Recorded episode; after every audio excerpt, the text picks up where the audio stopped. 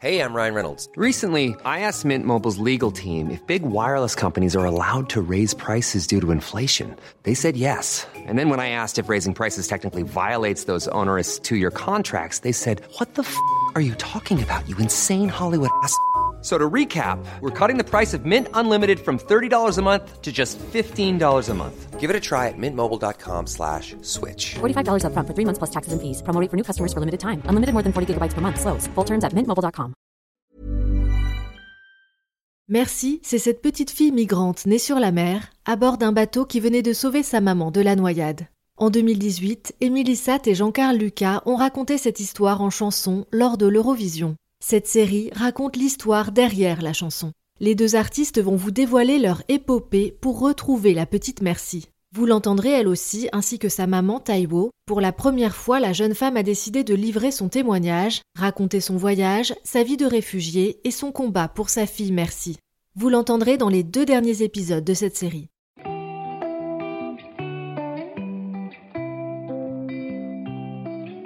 Vous écoutez Nude et la suite de l'Odyssée de Merci. Cette série documentaire s'écoute dans l'ordre de publication des épisodes. Si vous ne l'avez pas fait, je vous invite à commencer par le premier chapitre. Épisode 2 Rideau de paillettes.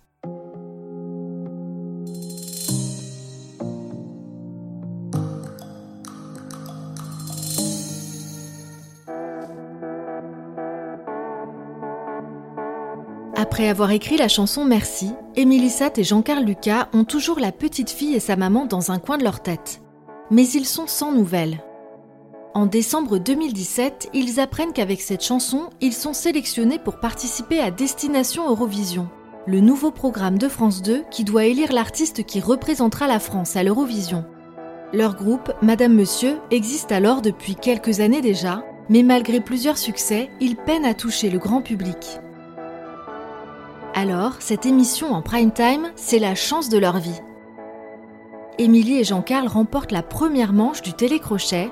Leur avenir est sur le point de basculer. Deux semaines après, on, on participe donc à la finale, qui cette fois-ci est en direct. Donc on se, se dit, est-ce que qu'est-ce qui va se passer? Euh, Il y a beaucoup de fans de, de l'Eurovision qui sont venus euh, dans le public et Il y a nos parents sent- aussi.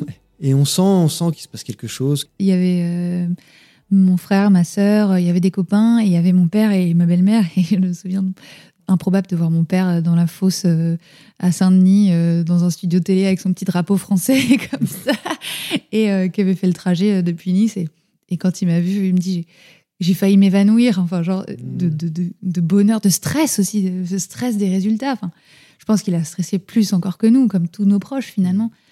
Il, il rigolait parce qu'il y avait plein de d'Eurofans, de gens qui étaient dans le public, qui venaient les voir. On peut faire une photo avec vous, avec ma sœur, avec mon frère. Genre, de seul coup, euh, ils comprenaient qu'il se passait un truc. Enfin, la télé, c'est particulier pour ça, mais, mais c'était, euh, je pense, un des moments les plus forts qu'on a vécu. Et euh, le public vote massivement merci. Et, et on gagne.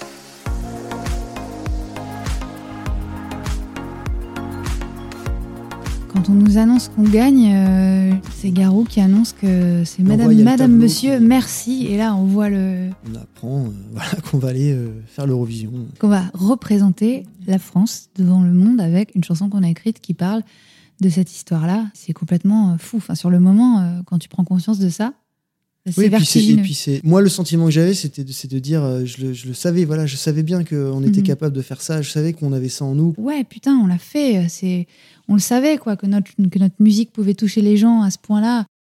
Dans ma façon de me présenter sur scène ou quoi, il y a un déclic à ce moment-là. Je me suis sentie euh, légitimée. Où on m'a dit, t'as le droit. Tu vois, ça c'est la preuve ultime.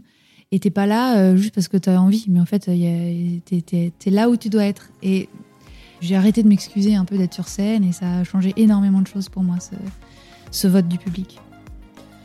Et maintenant, c'est maintenant que tout commence finalement. À partir de ce moment-là, il y a un espèce de rideau énorme de paillettes qui nous tombe sur la tronche. On a des paillettes partout. Bravo, vous avez gagné. Qu'est-ce que vous ressentez? Des micros dans tous les sens. Et on descend et euh, on nous tire tout de suite en disant venez euh, tout de suite euh, mini conférence de presse. Euh, on n'avait jamais vécu ça de notre vie. J'ai- une photo où j'ai le sourire jusqu'aux oreilles et et on voit, je sais pas combien il y a de micros euh, tendus vers moi comme une espèce d'étoile au-dessus de ma tête. Il doit y avoir 20 micros peut-être de, toutes les radios différentes. Et en fait, cette photo-là, elle, marque vraiment le, début de la course. Quoi. Ça y est, ok, t'as compris ce qui va se passer. Maintenant, tout le monde veut savoir euh, qui est Madame Monsieur, comment ça va, enfin comment est venue la chanson, qu'est-ce que raconte la chanson, ce que bouffe Madame Monsieur au petit déj. Enfin, c'est, tout commence là, quoi, vraiment.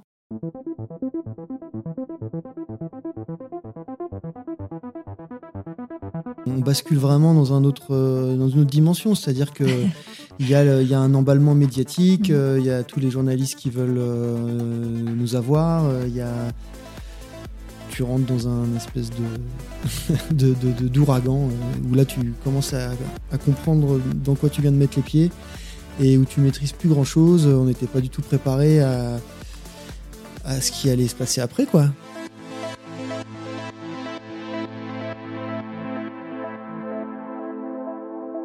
Dès le lendemain soir, les artistes sont invités au journal télévisé de Laurent Delahousse. Mais tout ne va pas se passer comme prévu.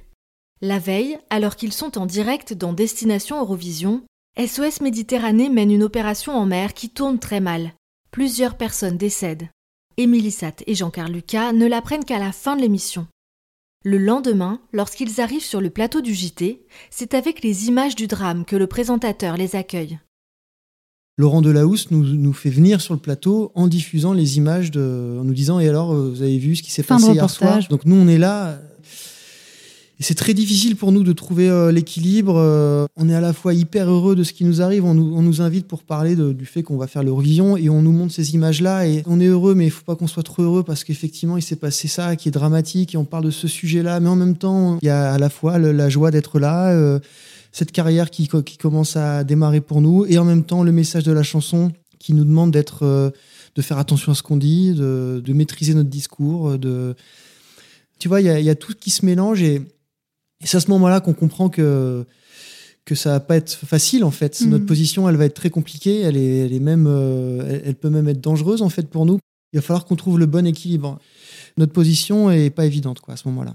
Qu'est-ce que vous lui répondez? Faudrait qu'on revoie les images, mais on a dû certainement dire ce qui a fait partie euh, de notre discours après tout le long de ces mois de promo, c'était de dire euh, justement avec cette chanson, ce qu'on permet, c'est de mettre un visage et un nom sur ce qu'on appelle migrant, sur cette notion qui fait peur parce qu'en fait, elle est floue. Et les gens ont peur de ce qui est flou, les gens ont peur de l'inconnu, c'est ce qui provoque le racisme, la discrimination, euh, c'est la peur de l'autre. Donc euh, mettre un prénom et raconter une histoire sur un sujet aussi grave, en fait, ça permet d'y mettre de la douceur, de personnifier la chose et de la démystifier quelque part. Ça, ça, ça la dédiabolise. Après ce passage au journal télévisé, l'exercice se poursuit pendant les quatre mois qui précèdent l'Eurovision, Émilie et Jean-Carl, alias Madame Monsieur, sont invités à chanter Merci sur tous les plateaux télé, dans toutes les émissions de radio. Ils sont interviewés partout dans la presse. Leur planning est surchargé, ils ont une dizaine d'attachés de presse. En une soirée, ils sont passés de l'anonymat à la folie médiatique. Je me souviens que nos équipes de, promo euh, nous, disaient, mais vous savez, ce que vous vivez là, euh, même les, les plus grandes stars internationales euh, vivent pas ça. Là, c'est un truc que vous allez vivre une fois dans votre vie, quoi. C'est un truc, euh, c'est incroyable, quoi. C'était drôle. Je me souviens de, moments où euh, des choses qu'on aurait fait euh, six mois avant, on, s'y serait préparé trois semaines. Euh, là, euh, on regardait l'agenda à 23h quand on rentrait chez nous. Bon, demain, on fait quoi? On fait Michel Drucker, on fait l'émission de Mouloud Achour. oh, bah, bonne nuit, chérie, à demain. Qu'est-ce qu'ils nous demandent? Ouais, on, fait, on, joue ça, bon, voilà. Puis hop, et puis le lendemain, c'était reparti. Pendant cette période, ça nous arrive très régulièrement de, de répondre à des interviews depuis, depuis notre lit, par exemple, de faire des matinales de radio où on nous appelle à 6 h du matin, euh, on met un réveil à 6 h du matin, euh, on fait la matinale d'RTL, euh, on est au téléphone, on passe dans l'émission, on est couché dans le noir dans notre lit et puis on raccroche, puis on redort une heure ou deux. Enfin voilà, ça nous arrivait plusieurs fois de faire des choses comme ça. En parallèle, le duo termine un nouvel album et il donne des concerts dans toute l'Europe. Dans le cadre de l'Eurovision, le principe, c'est quand même d'aller jouer, euh, d'aller participer à des télés aussi à l'étranger. Euh, on s'est retrouvé à faire des prime time en Ukraine, à aller jouer à Madrid, à Tel Aviv, à Rotterdam. Et en même temps, on allait faire la promotion de notre musique en allant faire des, plateaux radio partout en France, où là aussi, on s'est rendu compte de l'impact de la chanson. Ah ouais, c'était fabuleux. On arrivait, on faisait des plateaux en plein air devant 20 000 personnes, et tu as 20 000 personnes, au moment où tu commences à jouer, sortent les portables et chantent avec toi. Et c'était incroyable pour nous, quoi. Euh, voilà, c'était notre première expérience de, véritable euh, succès populaire, quoi. Mm. C'est vraiment le, vrai succès populaire, celui où les, gens, ils arrivent et ils chantent ta chanson. Tout le monde Merci, merci, merci, merci, merci, merci. Mais c'est vrai que c'était, c'était assez dingue. Enfin, même quand j'y repense aujourd'hui, j'ai l'impression que c'était pas moi en fait, parce qu'on l'a vécu euh, à la fois à fond et en même temps, c'est allé tellement vite que des fois, je me dis, si on, était... a vraiment fait ça? Ah oui, c'est vrai. Oui, c'est comme si on était hors de nous presque par moment, euh, entre la fatigue, le, décalage avec euh, notre vie de, trois mois avant, cette espèce de tourbillon. Je pense qu'inconsciemment, on, s'extrait de nous-mêmes. Ouais, c'est vraiment une espèce de parenthèse étrange de notre vie et qui arrive d'un coup, du jour au lendemain en fait.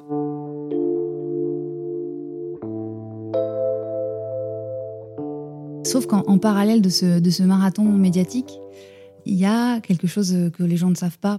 On recherche Merci et sa maman. Merci est née en, en mars. C'est un bébé de 11 mois euh, et sa maman euh, euh, dans la nature. On ne sait pas où elles sont.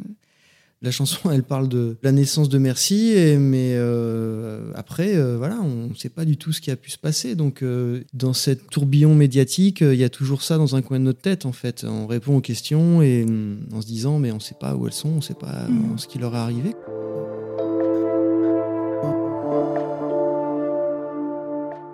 Le couple va se mettre en tête de les retrouver.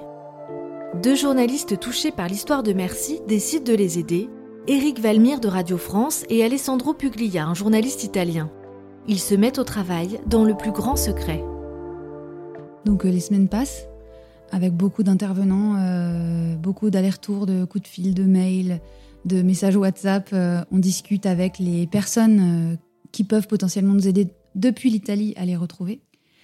Et donc les semaines se passent avec des messages, un peu comme une enquête parallèle euh, qui nous tient au courant de, l'avancée des recherches, en disant tel contact ça a échoué, tel contact, euh, même chez certains anciens agents de police locaux, a fonctionné, n'a pas fonctionné. Donc on sait que l'enquête avance. L'enquête avance, mais il n'en parle à personne. On nous conseille de, de, faire en sorte de ne pas attirer la lumière sur Merci et Taïwo, on ne sait pas encore euh, où elles sont exactement, on ne sait pas dans quel environnement elles évoluent à ce moment-là, et potentiellement, elles peuvent être en danger. Et le fait d'attirer la lumière sur elles, qu'il y ait de la médiatisation sur leur histoire, elles peuvent devenir une, potentielle cible. Aux médias qui posent sans cesse la question, et même à leurs proches, Émilie et Jean-Carl ne disent rien. D'un côté les projecteurs, de l'autre l'enquête de l'ombre. On est vraiment pris entre deux feux. C'est un moment où on est coupé en deux entre le show médiatique qu'on est obligé de mener. Il y a plein d'enjeux très importants d'un côté, et de l'autre, dans l'ombre, il y, a, euh, cette espèce de d'enquête. Euh, la question de savoir si Merci et sa maman vont bien, sont en vie, elle est tous les jours dans notre tête, à chaque fois qu'on chante la chanson, à chaque fois qu'on répond à des questions sur elle. On a cette petite voix qui nous dit Je vous en prie, faites qu'elles aillent bien, qu'elles soient vivantes.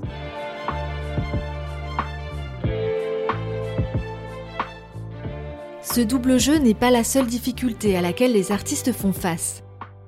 S'ils ont désormais des fans fidèles, ils subissent aussi une avalanche de critiques.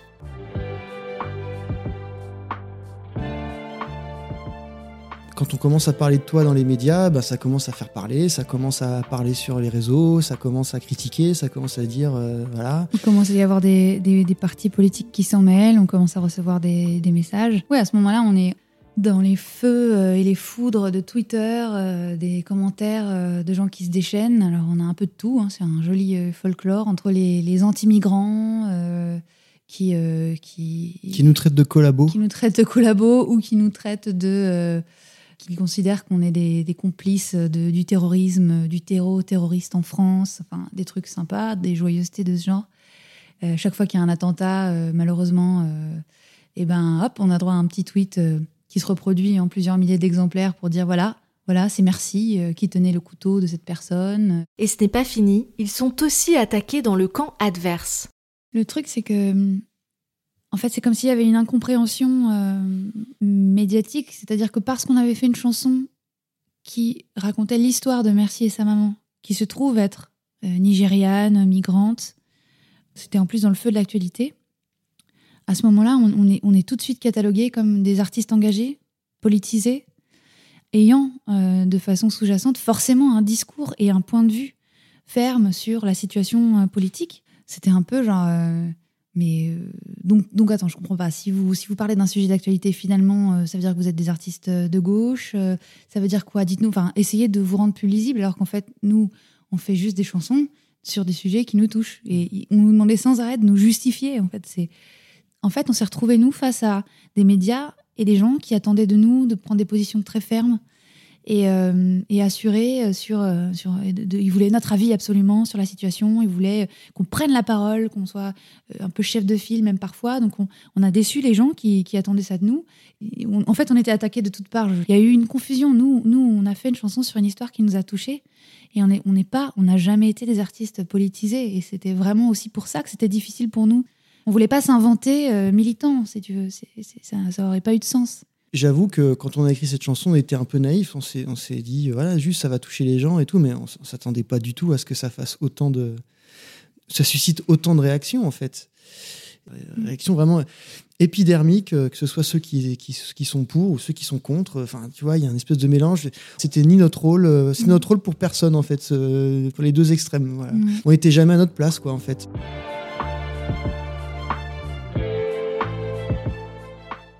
Et de l'autre côté, il y a aussi euh, toute une frange de la population qui, euh, qui nous taxe de, de vouloir euh, faire notre beurre sur le dos des migrants, de, de faire une chanson sur Merci sa mère et de s'en foutre de la suite de leur, de leur histoire. Enfin, c'est assez dur à encaisser. Bien sûr qu'on soit énormément plus de messages d'amour et sinon je pense que ça aurait été très compliqué à vivre mais c'est vrai que faire face c'était plus dur de faire face aux messages de gens qui disaient voilà ils font une chanson sur merci et en fait ils en ont rien à foutre ça ça a été plus dur pour nous d'y faire face et on a eu des moments de solitude effectivement euh, Ce qui est énervant, c'est que les, les- les gens parlent sans savoir, ils savent pas du tout. euh, Même des gens qui ont une parole publique euh, écoutée, quoi, en fait. hein.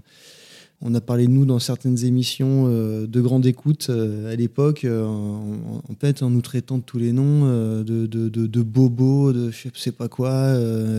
Les gens ne- ne- n'ont n'ont pas le, la moitié du quart d'informations de, ce qui se passe, en fait. Ils savent rien du tout et ils, se permettent quand même de critiquer. Et ça, c'est très énervant dans la mesure où, en plus, nous, on décide de rien dire, de, de garder notre, notre ligne de conduite.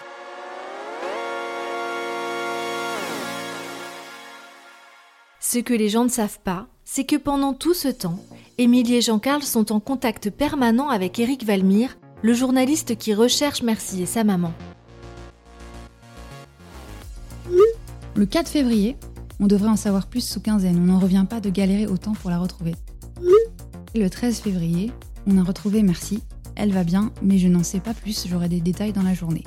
Donc là je me souviens que mon cœur a explosé euh, dans ma poitrine. Vraiment, c'est comme si euh, c'était des proches à moi et que d'un seul coup, euh, je- j'en attendais des nouvelles sans savoir si elles étaient même en vie. Et, d'un seul coup, j'ai vraiment ressenti ce même euh, soulagement, euh, bonheur euh, dans, dans ma poitrine, quoi, vraiment. 17 février. Ça y est, trois petits points, on a des nouvelles de Merci. Elle va très bien. Ça sonne un peu agent secret, mais notre contact vient d'entrer dans le camp. On aura des news très précises ce soir. Le 20 février, trois mois avant l'Eurovision, on reçoit la première photo de Merci et sa maman. On découvre la photo de d'une maman qui a l'air fatiguée, assez marquée, qui a l'air d'avoir une trentaine d'années, qu'on avait déjà vu sur les, sur les photos sur l'Aquarius, qui a un petit haut rouge euh, Hello Kitty avec des paillettes sur la poitrine, et elle tient dans ses bras une espèce de petite merveille de bébé, euh, de l'âge d'une autre aujourd'hui, hein, exactement. Mm. Une petite fille avec des tresses magnifiques euh, faites par sa maman, avec au bout euh, des petits élastiques rouges, des petites boucles d'oreilles, des grands yeux noirs et un petit haut à pois blanc. Et euh, voilà, c'est la photo. Et derrière, on voit des bâtiments. Ça ressemble à un camp et on, voit des bâtiments en dur avec des grilles aux fenêtres. Voilà ce qu'on voit. Elle se trouve dans un camp de migrants à Catane, en Sicile, à côté de Catane, euh, qui est le plus grand camp de migrants d'Europe. C'est vraiment, euh, c'est comme une ville en fait. Je sais pas combien de milliers de personnes qui, qui y vivent. C'est un ancien camp Qui- militaire en dur. Voilà, c'est tous les tous les, les- les migrants qui arrivent en, en Italie, euh, qui arrivent en Sicile, qui sont mis dans ce camp en attendant que leur situation soit, comment dire, traitée déjà en fait. Ils attendent ici qu'on prenne leur cas euh, un par un et savoir euh, ce qu'on fait d'eux en fait. C'est ça la réalité. Donc c'est des conditions euh, compliquées. Il y a beaucoup de monde, il y a beaucoup de violence dans ces camps aussi. Et il y a beaucoup d'incertitudes. Il y a beaucoup de stress. C'est quand même très spartiate les conditions. Et surtout une, une absence de liberté. Ils n'ont pas le droit de sortir du camp. impossible de sortir du camp pour leur sécurité d'abord et puis aussi légalement euh, voilà ils sont ils, ils sont globalement parqués dans ce dans ce camp en transit et donc voilà et c'est impossible euh, c'est impossible d'y aller nous quoi Là encore, on vous explique que vous ne pouvez pas donner de leurs nouvelles parce que ça les mettrait en danger. on sait qu'il y a dans ce camp qui est le plus grand camp de migrants d'Europe il y a la mafia euh, Il y a plusieurs Il mafias. y a plusieurs mafias, la mafia euh, italienne, la mafia euh, nigériane, qui, qui est très très implantée. Il y a beaucoup de prostitution, des réseaux de prostitution, etc. Et concrètement, elles peuvent, elles peuvent aussi être rançonnées en fait.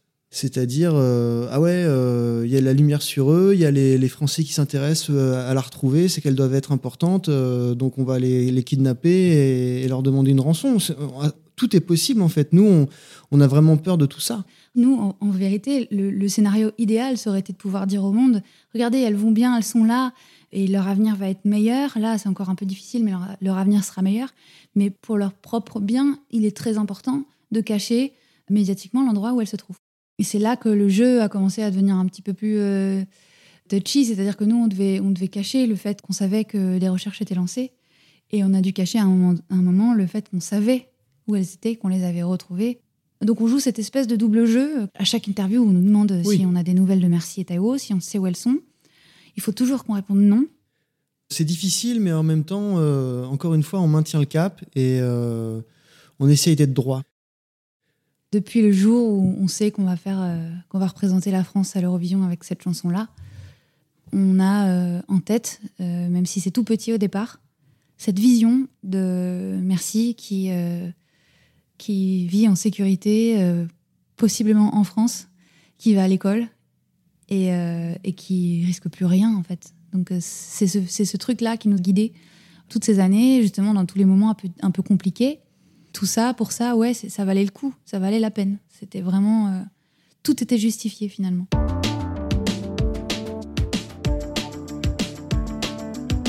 Émilie et Jean-Carl tiennent bon et ne disent rien. Éric Valmire accepte lui aussi de ne pas diffuser l'info tant que Merci et Taïwo ne sont pas en sécurité. Mais bientôt, ils ne sont plus les seuls à s'intéresser à la petite fille et sa maman. On nous explique que tous les journalistes euh, de France sont sur le coup pour essayer de les retrouver, pour avoir le scoop en premier, en plein feu d'actualité euh, pré-Eurovision. Nous, la plus grande crainte qu'on a à ce moment-là, c'est que un jour, euh, un JT ouvre sur les images de, de Merci et de Taïwo euh, dans le camp, euh, que des journalistes les, aient retrouvés et sans prendre aucune précaution sur euh, leur sécurité, en fait. Et de se dire, mais est-ce que ça va les mettre en danger de, de les médiatiser euh, et Notre plus grande crainte, c'est que des journalistes la retrouvent et, euh, ils veulent juste faire le scoop et que potentiellement, et on est terrifié par ça, ça peut les mettre en danger. Et c'est exactement ce qui va se passer. À suivre dans l'épisode 3. Je suis Julie Marceline Pujol, journaliste depuis plus de 10 ans et Nude est un podcast entièrement indépendant.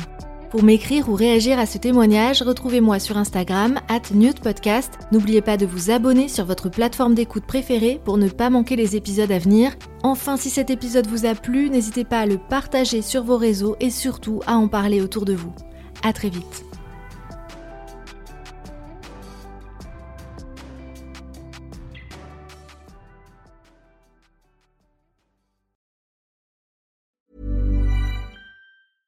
Mom deserves the best, and there's no better place to shop for Mother's Day than Whole Foods Market. They're your destination for unbeatable savings, from premium gifts to show-stopping flowers and irresistible desserts. Start by saving 33% with Prime on all body care and candles. Then get a 15-stem bunch of tulips for just $9.99 each with Prime. Round out Mom's menu with festive rosé, irresistible berry chantilly cake, and more special treats. Come celebrate Mother's Day at Whole Foods Market.